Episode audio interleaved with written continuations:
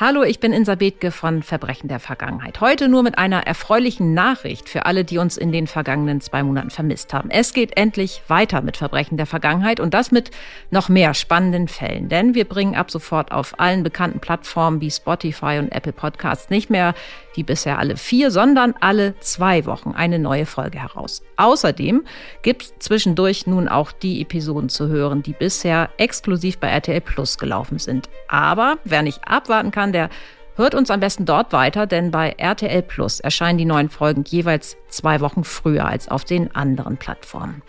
Ich freue mich auf jeden Fall, wenn Sie und ihr, liebe Hörerinnen und Hörer, uns weiter gerne zuhört, Verbrechen der Vergangenheit natürlich auch gerne weiterempfehlt und uns auf Social Media folgt. Geo Poche ist auf Instagram, Facebook und X unterwegs.